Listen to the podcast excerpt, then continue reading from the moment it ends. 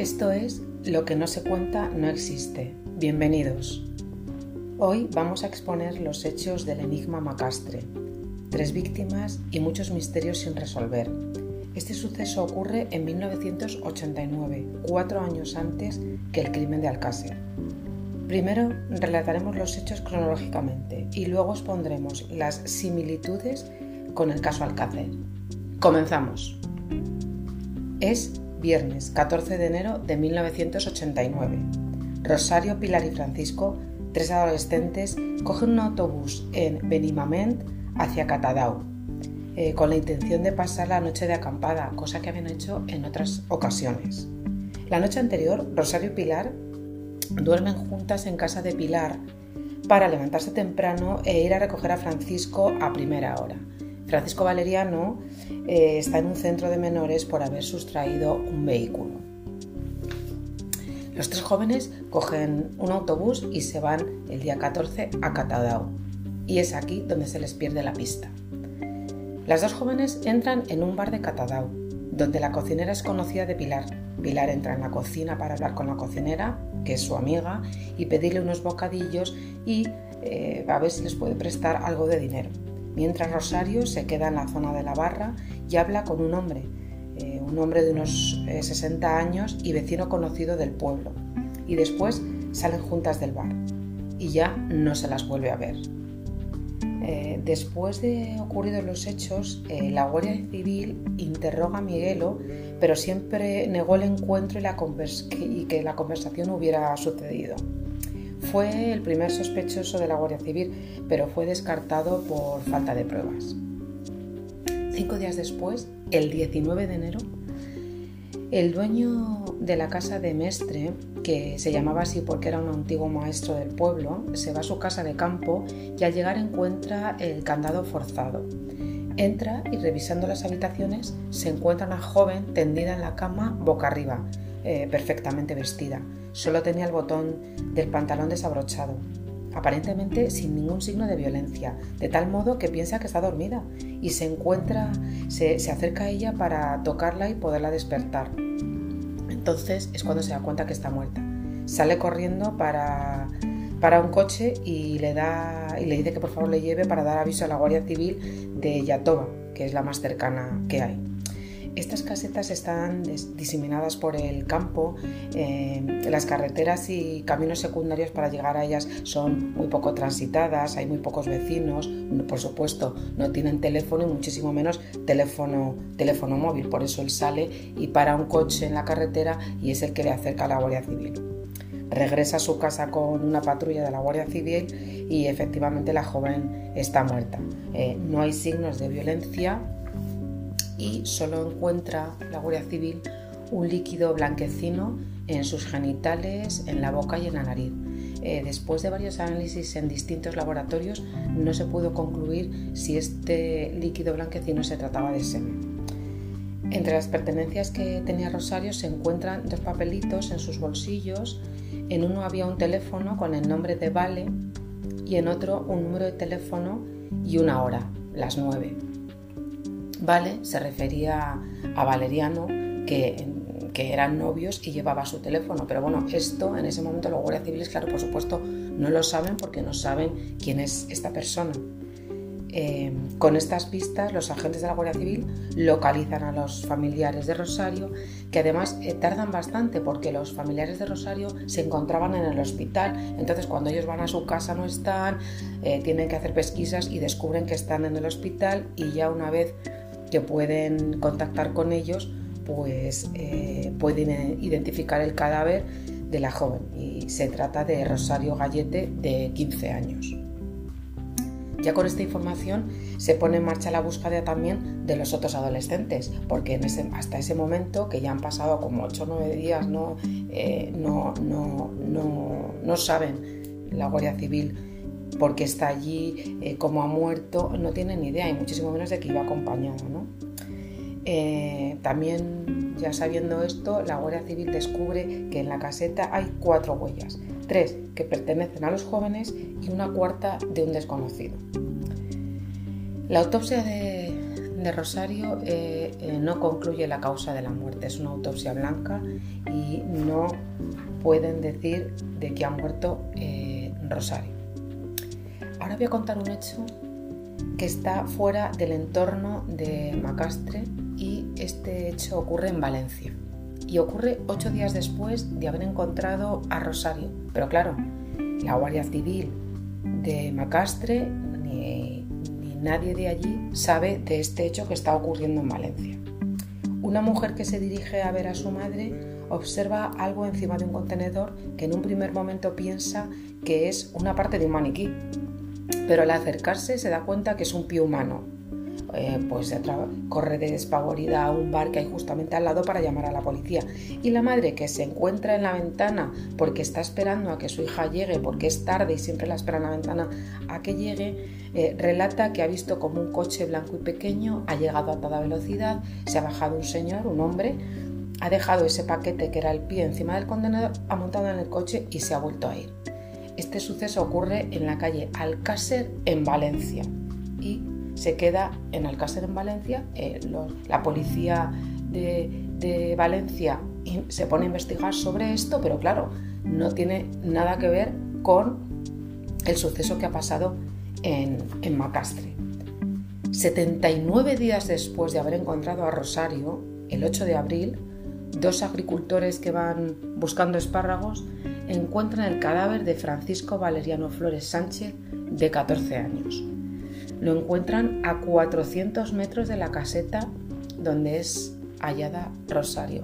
Este dato es importante porque qué inspección ocular hacen eh, la Guardia Civil cuando encuentran a Rosario que están seis o siete días eh, peinando la zona y no encuentran al niño, que está a 400 metros, como en un terraplén un poco alto respecto a la caseta.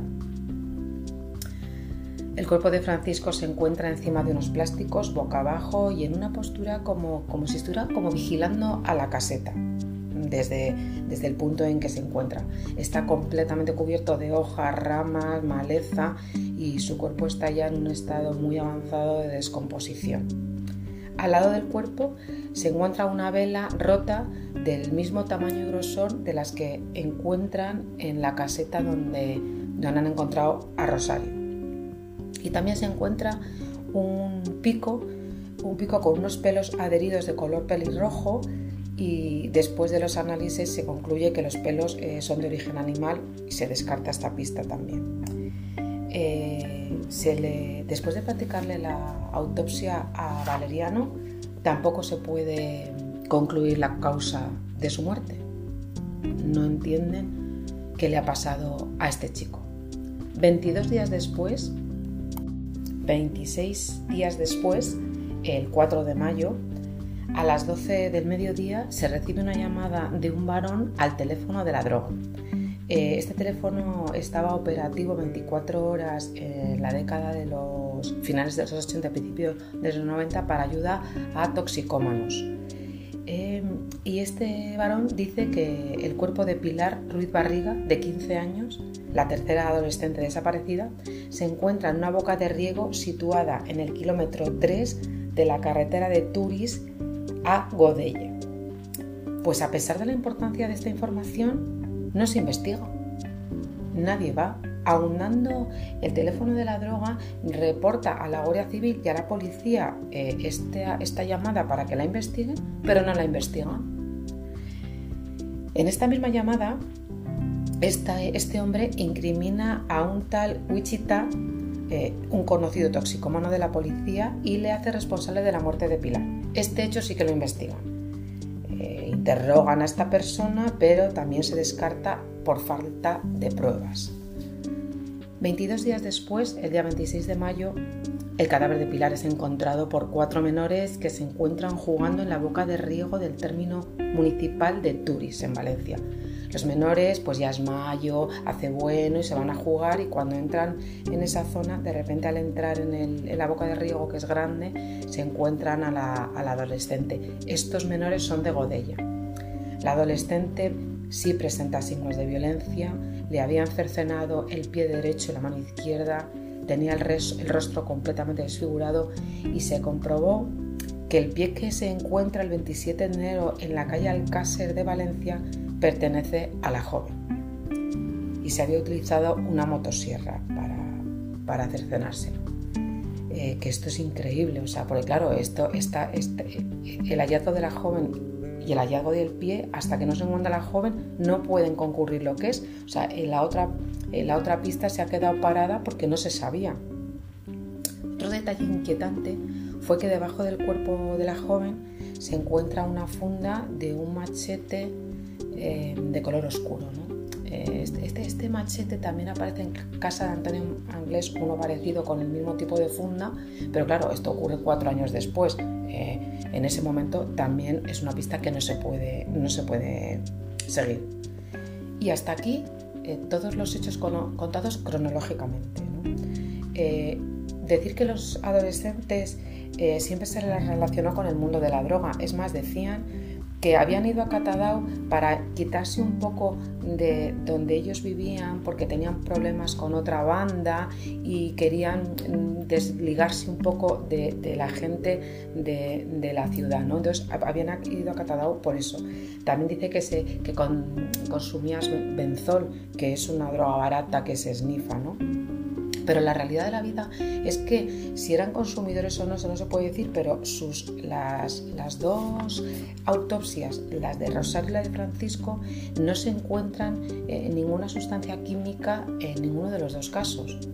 Eh, y la muerte de Pilar resultó ser una muerte violenta. Eh, por lo tanto, no no, hay una sustentación de que el consumo de drogas les haya llevado a la muerte, sino que la muerte ha sido por otras causas. Y mm, la de Pilar, que es la única que realmente ha sido de una forma violenta. Después de esto, ahora sí vamos a exponer las similitudes con el caso Alcácer. Eh, la primera, hablemos de la situación geográfica. El bar de Catadao como referencia. Allí es donde se ven por última vez a las niñas de Macastre, a Pilar y a Rosario. Pero es que cuatro años después, Antonio Anglés y Miguel Ricard eh, bajan a este bar desde la caseta de la Romana donde tienen secuestradas y torturadas a las niñas a recoger unos bocadillos y unas botellas de agua. La caseta de la Romana se encuentra a 14 kilómetros de este bar de Catadao y la caseta de Mestre, donde aparece Rosario muerta y a 400 metros en aquel terraplén aparece Francisco Valeriano, está como a unos 20 kilómetros. O sea, la situación geográfica es eh, completamente igual. Es, las casetas son muy parecidas, el entorno también es muy parecido. En fin, si aplicásemos la teoría del círculo de Canter de forma escueta, os digo que eh, partiendo de los dos puntos donde se, cometen los crímenes, o sea, eh, las dos casetas, se traza un círculo y dentro de este hay un tanto por ciento muy grande de posibilidad de que se encuentre eh, el domicilio del criminal o un lugar que emocionalmente esté ligado a él sería interesante verlo porque en muchos casos que se ha aplicado esta teoría, eh, al final el tanto por ciento ha sido altísimo de, que sí que estaban en los criminales dentro del círculo y que normalmente el entorno tiene bastante que ver. la, segunda, la segunda similitud es el hallazgo del pie. Eh, el pie de Pilar se encuentra encima de un contenedor el día 27 de enero de 1989 en la calle Alcácer de Valencia. Cuatro años más tarde, también un 27 de enero, en el pueblo de Alcácer se encuentran a Miriam, Toñi y a Desire. Esto es una coincidencia muy macabra, pero es una coincidencia. El modus operandi. Pues el cercenamiento de miembros, la violencia, los abusos, la utilización de una motosierra, el abandono de los cuerpos. Se trata en los casos de adolescentes entre 14 y 15 años, todos en la misma franja geográfica. Estos paralelismos también son inquietantes. El coche blanco y pequeño. El coche blanco y pequeño que ve desde la ventana la madre que está esperando a su hija, que ve en el contenedor el pie, que luego posteriormente es de Rosario, eh, relata que, que, viene una persona a toda velocidad en un coche blanco y pequeño y deja el paquete.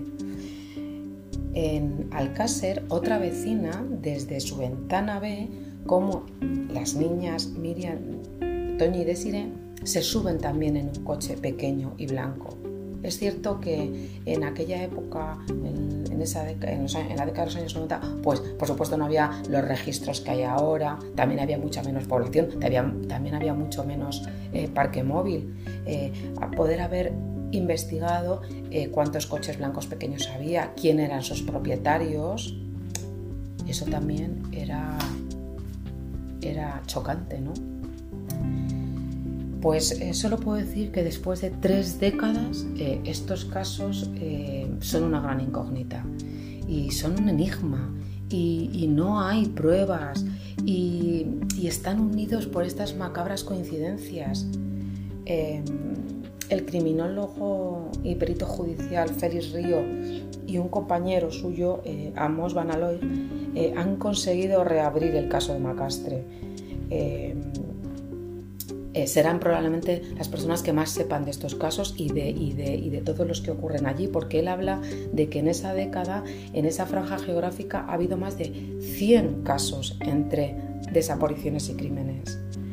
Entonces, eh, han investigado muchísimo, han escrito libros, tienen una asociación donde recogen pruebas. Bueno, es tanto así su trabajo que han conseguido reabrir el caso de Macastre y, solo espero que con su gran profesionalidad y su, experiencia puedan encontrar a los autores del crimen y pongan luz a esta oscuridad y ya eh, quiten de todos estos enigmas y todas estas coincidencias y, vayan a hechos probados y, se pueda ya descansar, sobre todo, sobre todo descansar las víctimas y, las personas que se quedan aquí, ¿no?